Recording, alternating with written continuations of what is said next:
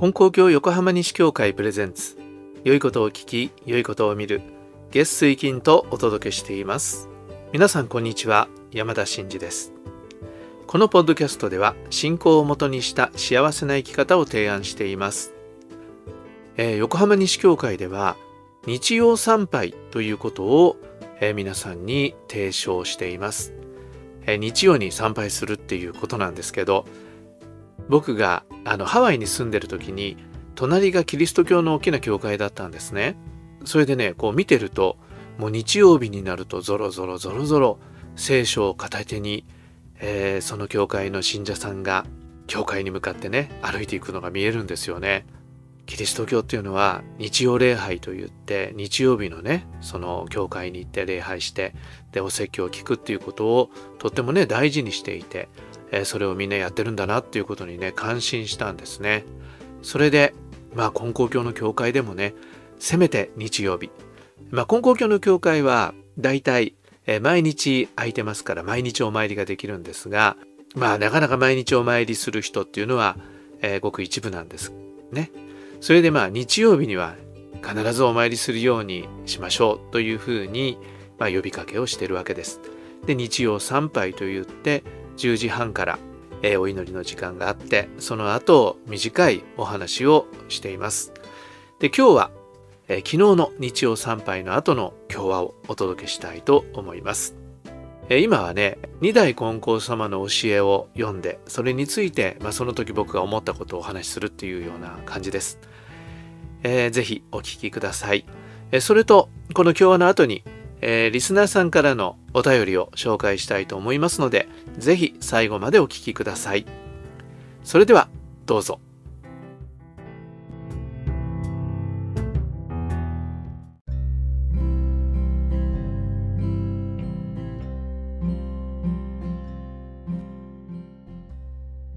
はい、えー、それでは今日も二代金光様のご理解の中から、えー、見教えをいただきたいと思います。今日は新人は未信神社未っていうのはあの身体の身という字ですね。新人は未信神社未信心というのは身よく身勝手の新人という意味ではない。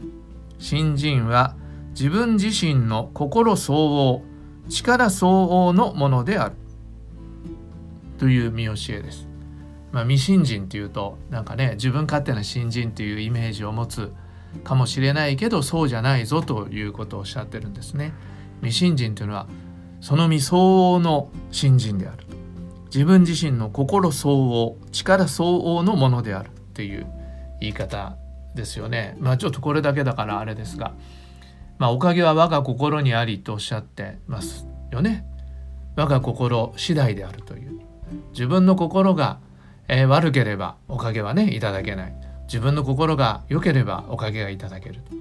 で自分の心が本当に神様に一心になれば大きなおかげがいただけるけども中途半端な一心だったら中途半端なおかげになってしまうっていう、まあ、そういうことも言えるということだと思うんですね。だからこの未信心というのはあなたの心次第でおかげはね変わってきますよということになっていくのかなそういう話かなというふうに思うんですけどね。まあおかげということだけではなくても信心というものが神様の心にかなうものになるのかどうかまあ結果としておかげっていうものがついてくるということはあるわけですけど神様のお心にかなうかどうかっていうのはあなたたちがどれだけの心で信心をするかによっていますよというそういうことなんだと思うんですね。じゃあその心相応力相応って言った時にどういうふうなねあの測り方があるかなっていうことになりますよね。物差しがあればね。ねああなたの心はあの今日は1センチぐらいまで、えー、ですね。とかあなた頑張ったから今日は10センチになりましたね。とかね。物差しがあれば測れるんですけどそういう物差しはもちろんありませんから。そうするとどういうことでね自分の心っていうものが測らる何て言うんですかね様子ががあるかっていうことになりますけどあの昔の方たちがおっしゃってたことこれは僕は祖父の教話で読んだことですけど「恩」ということでね「恩」神様のご恩っていうものについての自分の生き方っていうものが3段階あるっていうことをね言ってるのがありました。でそれは、えー、知音知音というのは恩を知るっていうことですね。知音これが第1段階新人の。で第2段階は感恩ですね感恩恩を感じるっていうんですね。で3段階目は報恩って恩に報いる報告の方っていう字ですよね。えー、法恩っていうのは恩に報いるっていうことですねそういう3段階があるということをねあの言ってるわけなんです。だから恩を知るっていうのは新人を知らない人っていうのは神様の恩っていうのは知らないわけですよね。でも信心すると、えー、天地の親神様が私たちのことを大変に愛情を注いでくださっているんだと。命を与えてくださっていていろんなものを与えてくださっていてそして私たちは生かされて生きているんだということをまず知るということですよね。頭で知るっていうことなんですよね。でそれが分かって、えー、神様ありがとうございますということをお礼を申し上げるわけですけれども、えー、それが頭で知っているというまずこれは大事なことなんですけれどもそこからだんだん新人を日常的に、えー、進めていきますと神様っていうものを感じるようになりますよね。お水を飲む時にあこれはそうか今までは知らなかったけども神様が与えてくださっているお水なんだなっていうことを感じるということがねありますよね。ご飯を食べる時にもあそうかこれは天地の神が私たちの命のために作り与えてくださっているものなんだなありがたいことだなっていうことを感じるようになるわけですよね。でそしてまた例えばまあ病気をした神様にお願いをした言った時にねあ神様がくださっている体なんだから神様にお願いして治していただくんだという気持ちで、えー、お願いをしてそしておかげをいただいたおかげをいただいた時にあ神様が私を生かそうとしてくださってこの病気の上におかげをいただいたんだなありがたいな神様のご恩だなっていうことを感じるということになってくるわけですよね。で神様の恩を感じた後あありがとうございましたと言って終わってしまう人も多いわけですけど、えー、このご恩になんとか私は報いる生き方をさせていただかなきゃいけないなという思いになるこのご恩を神様が生かしてくださっているというこのご恩に何かお返しをさせていただきたい神様のお役に立たせていただきたいという思いで神様にご恩返しをさせてもらうということが法恩ということになってくるわけなんですよね。えー、この間もご大祭で御用をねさせていただいた。そうするとその御用っていうのは、神様のご恩に報いる御用なわけですよね。そういうことができる。えー、神様が喜んでくださることは一体何なんだろうかそういう教会のお祭りの準備の御用だけじゃなくてえー、日々の神様のお喜びにつながる自分の御用っていうのは一体何なんだろうか何が私にはできるんだろうかという思いで、えー、ご恩返しをさせていただくということになっていくとそれが法恩の新人になっていくということなんですよね。えー、自分の新人を見た時にどうであろうかこの3つの段階のどこであろうかっていうことを考えるっていうことが一つそのね自分の心の大きさ新人の大きさっていうことを測ることになっていくんじゃないかなと思うんですよね。でもどうなんでしょう大体が、えー、神様のおかげをいただきっぱなしで神様のお役に立つとか神様にご恩返しをするっていうようなことができている人っていうのは本当にねほとんどいないということが現状じゃないかなと思うんですよね。私たちはやっぱりこうおかげをいただきたいという思いがあるからおかげをいただくために新人をするとかおかげをいただくために御用をするとか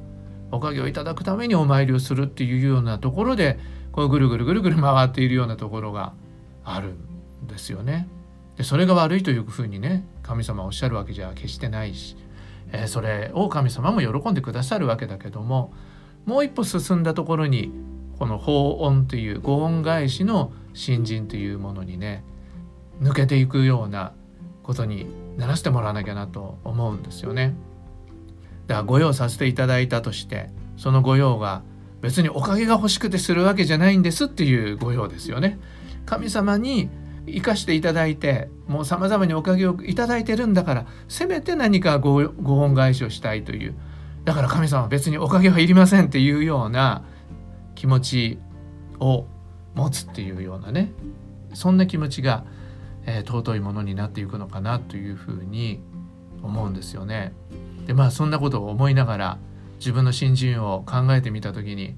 ああまあ僕は御用をさせていただいてますから御用をたくさんいろんなことをさせてもらうわけだけどその御用っていうのが果たしてね神様にご恩返しの気持ちでさせていただく御用になっているだろうかっていうのを反省させられるところなんですよね。じゃあチオンチオンっていうのはねある程度知ってるつもりなんです。ねじゃあ観音っていうのがどうかなってまあこれもある程度はっていうとしか言いようがないなっていう気持ちがするんですよね。うん、どこまで感じるということがね心から感じる腹から感じるっていうようなことになっているかというと心もとないところがあるあるなというふうにも思うんですよね。えー、改めて神様のありがたいこと神様が私のためにしてくださっていることを、えー、感じさせてもらってああありがたいそれならば何か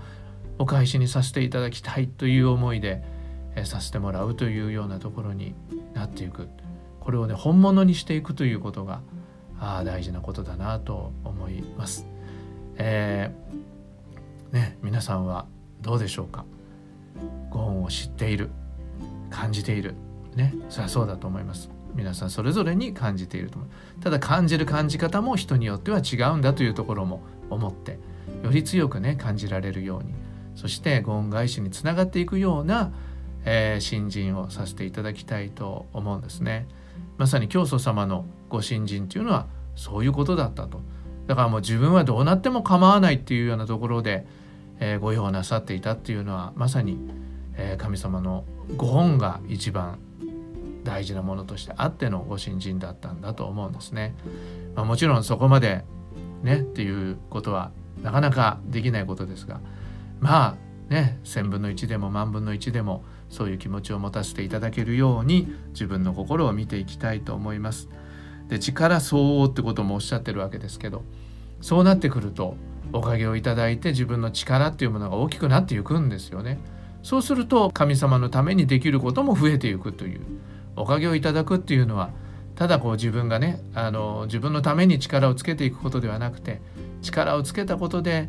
自分も大きなおかげがいただけるんだけども神様のためにさせていただけることも大きくなっていくっていうことなのかなと思います。だ未信心っていうのは今私たちが持っている心持っている身に相応なっていうよりはおかげを受けて大きくなっていった心おかげを受けて強くなっていった力そこそれをもってより大きな信心より強い信心をさせていただけるようになっていくということなんだというふうに思います。今日は二代金光様の見教えで新人は未信心じゃ。未信心というのは身よく身勝手の新人という意味ではない。新人は自分自身の心相応力相応のものである。という見教えをいただきました。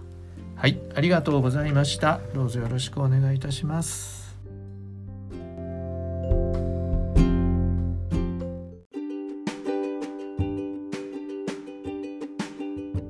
はい、えー、最後までお聞きくださりありがとうございました。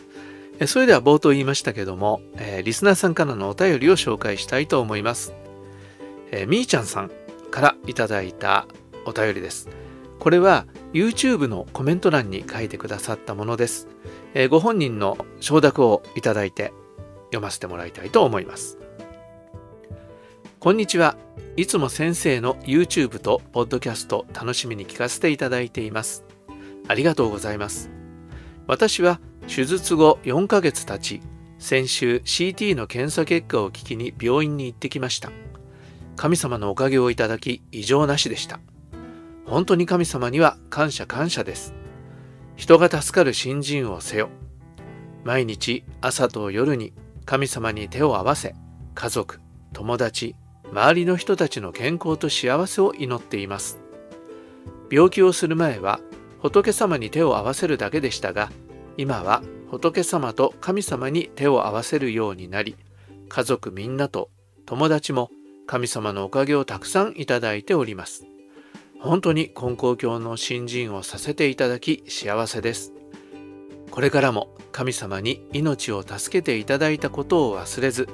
みんなの健康と幸せを祈っていきます。先生のお話楽しみにしてるので頑張ってください。というお便りですえー、みーちゃんさんありがとうございますね